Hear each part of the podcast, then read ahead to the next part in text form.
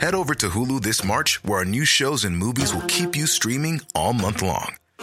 Catch the award winning movie Poor Things, starring Emma Stone, Mark Ruffalo, and Willem Dafoe.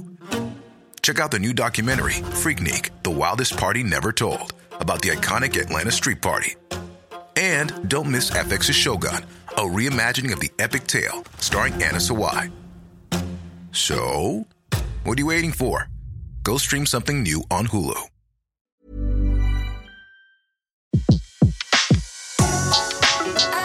Le meilleur de séances radio est maintenant sur We Love Cinéma. La grande séance, l'interview. Vous êtes évidemment euh, dans la grande séance et on se retrouve en compagnie de Daniel Thompson pour ces années mois qui sort aujourd'hui. Alors, euh, je ne peux pas m'empêcher de vous poser la question, Daniel Thompson, euh, à propos des, des, des, 50 ans de la Grande Vadrouille, parce que sans revenir sur euh, euh, de manière attendrie sur sur ce film où, où vous étiez scénariste pour la première fois, vous étiez toute jeune à côté de votre papa Gérard Houry, j'ai envie de de, vous de vous demander euh, euh, quel soin il avait pris parce que c'est vrai que La Grande Vadrouille qui reste très populaire, c'est un grand film comique, mais ça reste un grand film avec un cadre, avec des extérieurs. Voilà, c'est comme si on donnait des lettres de noblesse à la comédie, ce qui n'est pas toujours le cas aujourd'hui.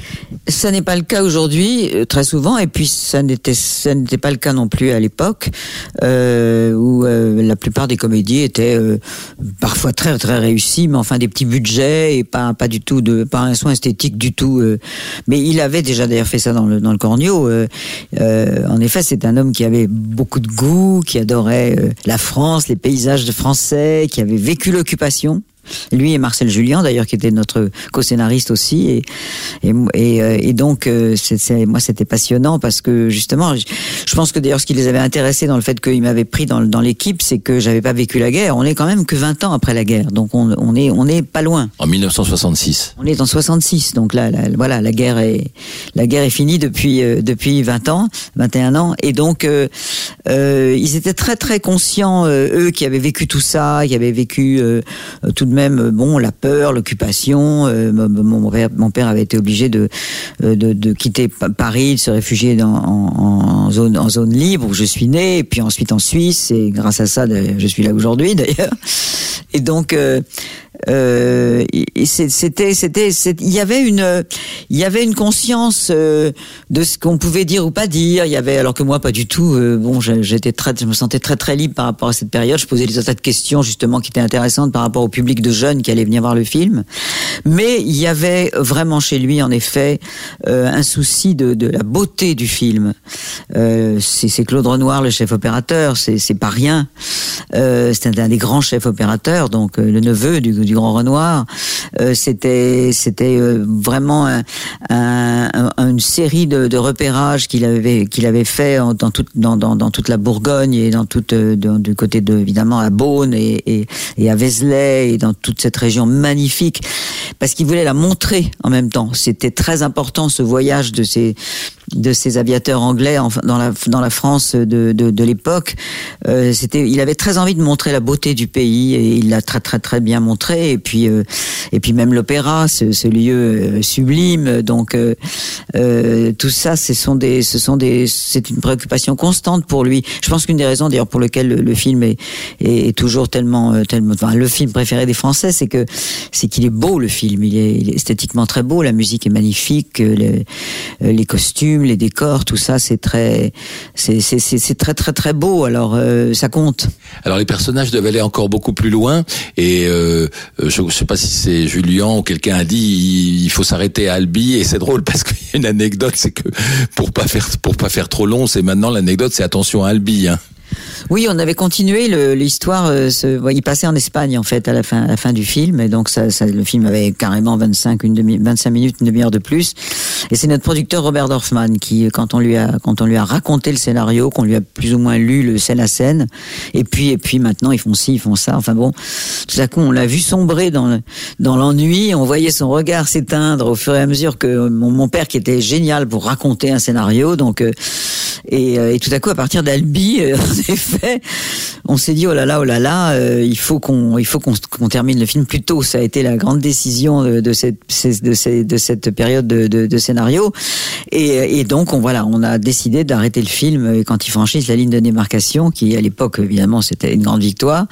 Et euh, voilà, je pense en effet que si on avait rallongé le film de, de 20, 20, 20 minutes, une demi-heure, euh, on se serait planté. Donc ça a été une décision euh, très très très très salutaire. Et puis c'est devenu en effet un, code dans la famille. Euh, attention, Albi, ça veut dire qu'on est trop long. Tout à l'heure, on a parlé de, de, Guillaume Gallienne et de Guillaume Canet à propos de ces années-moi. Euh, il y avait un autre tandem célèbre, évidemment, Louis de Funès et, et Bourville. Est-ce que vous, qui connaissez bien les acteurs, vous trouvez que le code a changé ces acteurs? Est-ce qu'ils sont différents aujourd'hui? Non, je crois pas qu'ils sont différents. C'est intéressant d'ailleurs de faire le parallèle entre ces, deux couples parce que c'est vrai que plus différents que Bourville et, De Funès dans la vie, euh, on ne peut pas imaginer. Je veux dire, on avait vraiment alors là, euh, en effet, un personnage euh, curieusement exactement le contraire de ce qu'on voit dans à l'écran, c'est-à-dire De Funès, un personnage timide, réservé, extrêmement calme, avec de l'humour, mais un humour un peu glacial, alors que évidemment, quand on le voit en effet faire ces fameuses grimaces ou où, euh, où c'est cette gestuelle corporelle absolument extraordinaire, enfin ce génie, ce, génie clownesque qui est, quelque chose qui, Dieu merci, dure, dure, dure et durera encore. Euh, on imagine, voilà, on, on, a du mal à l'imaginer. Donc il arrivait sur le plateau, il se passait des choses absolument électrifiantes et électriques. Et puis euh, Bourville, alors lui, qui a d'ailleurs euh, joué, qui a su magnifiquement jouer dans d'autres films des personnages extrêmement graves. Je pense au Cercle Rouge, notamment. Un film de Melville ou des films comme Fortuna avec Michel Morgan où il, joue un personnage pathétique appelé d'une grande tendresse, délicieux. Il a, il a, il a le miroir à deux faces, encore une fois avec Michel Morgan où il, joue un mari euh, désespéré qui finit par, assassiner un homme qui est d'ailleurs joué par mon père dans le film. Donc tout ça, c'est un, c'est un, euh, et ben Bourville était, était quelqu'un de, complètement euh, jovial, joyeux amoureux de la vie, euh, tendre, drôle. Euh, euh, voilà, moi j'ai souvenir formidable de, de, de, de dîner avec, et de, de, repas avec lui sur les tournages. Et c'était, c'était un homme complètement extraverti, complètement le contraire de l'autre. Et, et voilà, et sur le plateau, je, je sais que c'était aussi un petit peu compliqué pour, pour mon père parce que Bourville était formidable dès la première prise, et puis il se fatiguait un peu au, cours des prises. Et, De Funès, c'était le contraire. mon père savait qu'il fallait le pousser, le pousser, le pousser. Il devenait de plus en plus insensé au fur et à mesure qu'on on allait plus loin dans les prises, et donc ça, ça compliquait les scènes à deux, bien sûr. La grande séance, l'émission 100% cinéma de Séance Radio. Retrouvez l'ensemble des contenus séances radio proposés par We Love Cinéma sur tous vos agrégateurs de podcasts.